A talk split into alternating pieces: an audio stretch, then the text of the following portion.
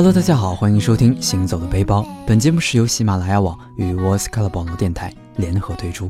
我是今天的主播木山，好久不见。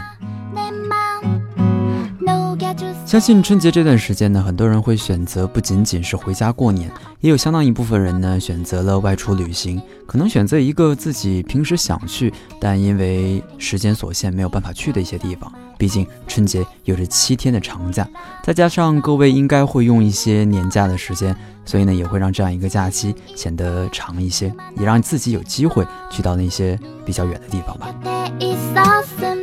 但是呢，总归我们还是要回到紧张忙碌的生活当中来。但是在未来呢，尤其是在这样一个春天即将到来的时候呢，相信每个人会对春天的到来有一份自己的一个打算和预期吧。提到春天呢，我相信大家会想到很多很多自己想去的地方，其中一个地方呢，一定会有日本。为什么呢？因为大家想去看看樱花嘛。就像很多人说了，人生如果不去看一场樱花烂漫的时节，都愧对此生。但是木山想说的是，想去看樱花，其实不仅只有日本可以看到啊。其实，在中国的很多地方，你同样可以看到樱花。比如说武汉的武汉大学啊，或者上海有一些地方，其实樱花盛开的时候也很好。当然呢，今天的节目当中呢，也会为大家介绍一个非常适合看樱花的地方。那这个地方呢，可能提及的人并不是特别的多，但是一定也是大家很想去的一个地方，那就是韩国的首尔。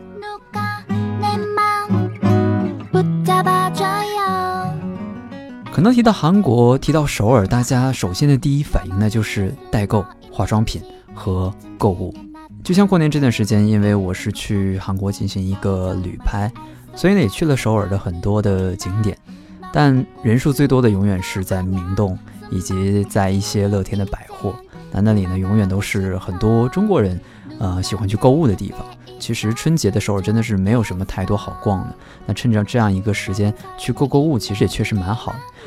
但是如果说我们能够再等上三个月，可能等到了三四月份的时候，我们再来到首尔，会发现首尔其实会变成另外一座城市。所以呢，就像今天节目的标题一样，待到樱花烂漫时，首尔何处有缤纷？在接下来的节目当中呢？就让木山为大家一起一一解答这些适合我们手牵着手、肩并着肩一起去看樱花的地方。每年的四月初到四月中旬呢，都是首尔赏樱的最佳的一个时间。那在这样一个半个月的时间当中呢，应该来说首尔真的是随处可见非常优雅的樱花。但烂漫之处呢，必有极盛之地，所以呢。我们还是来看一看，除了说我们在大街上能够随处可见的樱花之外，到底哪些地方能够让我们更加去领略樱花的魅力呢？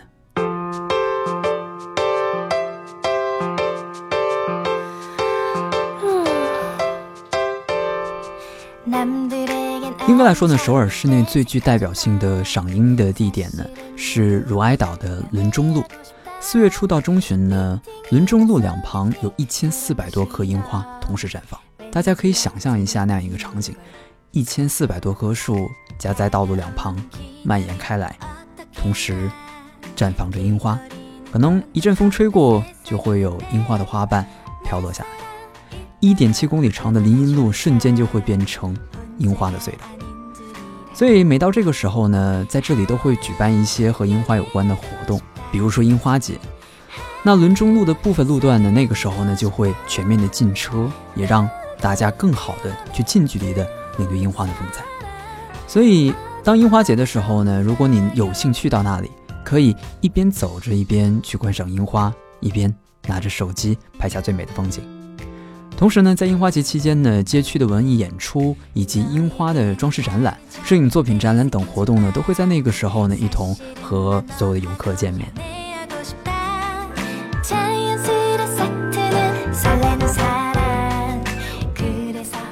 对于很多去到过首尔的朋友们来说呢，首尔有一处是每个人一定会去的地方，那就是南山。为什么呢？因为南山有着首尔最著名的地标性的建筑——首尔塔。南山呢，位于首尔市的市中心，海拔呢其实并不高，只有两百六十二米。但是在樱花绽放的季节呢，其实南山也是很多人愿意选择的地方，因为在这里呢有着南山的循环路。在南山循环路上呢，有着樱花、金达莱以及很多迎春花。在那个时候呢，几种花竞相开放。应该来说，除了我们能够看到樱花之外，可能还会看到其他的一些非常好看的花卉的一些点缀。所以呢，真的是你沿着南山路一路向上，一眼望去，满山尽是樱花。在这样一个如梦如画的场景当中，我们不停地走，最终我们就能看到南山顶的首尔塔。带着一路上的好心情，我们登上首尔塔，眺望整个首尔。如果天气好的话，你会发现首尔它是一个特别有意思的城市，可能你会在那里发现很多你可能于这样一座城市当中不曾发现的东西。当然，你还可以在首尔塔上去挂上一道心形锁。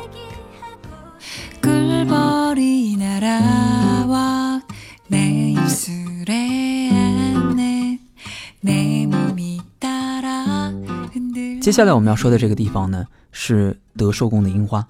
德寿宫呢，位于首尔市的市政府旁边。那很长一段时间呢，它都是以它极富韵味的石墙路而闻名的。每年春季到来的时候呢，德福宫内的樱花盛开。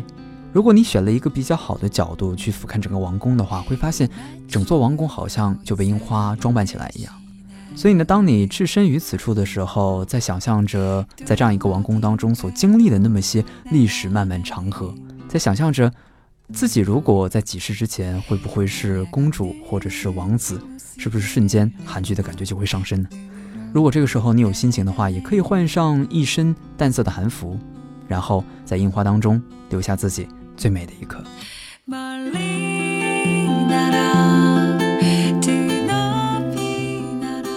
应该来说呢，首尔市真的是有非常多能够赏樱的地方，比如说我们下面要说的这个地方——石村湖的樱花。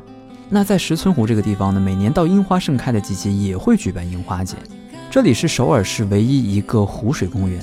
那沿着湖水看着樱花，可能我们会看到很多樱花的花瓣飘落在湖面之上。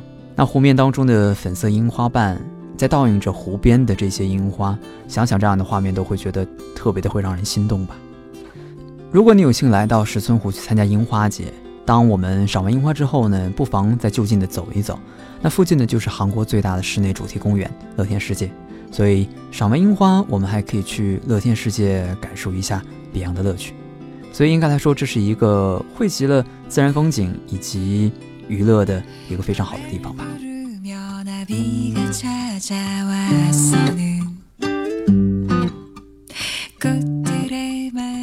相信说到这儿呢，大家一定会提另外一个地方，那就是首尔大公园的樱花。因为首尔大公园呢，真的是一个可能平时去都会觉得风景非常好的地方，更何况是樱花到来的季节呢？每年的四月中旬，首尔大公园的湖畔和首尔乐园呢，都会被樱花所覆盖。尤其是从首尔大公园地铁站开始的长达四公里的樱花路，和周围的清溪山交相辉映，景色非常的迷人。所以有的时候时常会想，可能真的生活在美景之中的人来说，呃，对于他们来讲，真的是一件特别好的一种体验。但有的时候想想，会想起另外一句话：“不识庐山，因为我们正置身其中。”所以，只有我们不在那些地方生活，我们才得以发现那些地方的美。我想，这也是旅行能够给到所有人最大的一个意义吧。那今天呢，和大家分享了很多关于首尔樱花的一些地方。那三月份马上就要到了，其实大家可以去规划一下自己的一个行程，可能三四月份的时候请上两天假，再加上一个周末四天的时间，我们去首尔看一看樱花。我觉得从花费来讲，应该是比日本便宜很多吧。但是我相信你会跟很多在朋友圈当中去日本看樱花的朋友们得到一场不一样的旅行盛宴。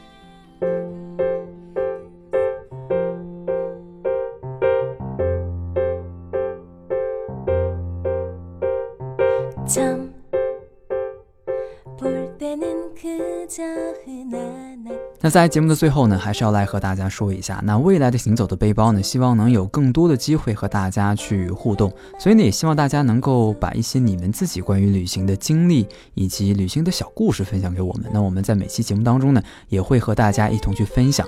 当然，如果你想趁着这样一期节目去表个白什么的，我觉得我们也是十分欢迎的。呃，总的来说呢，希望能够在新的一年，大家能够一如既往的支持行走的背包，也继续支持我们。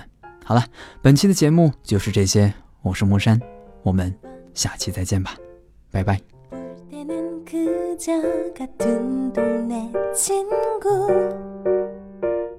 아침 버스에 늘 같이 서 있는 남자의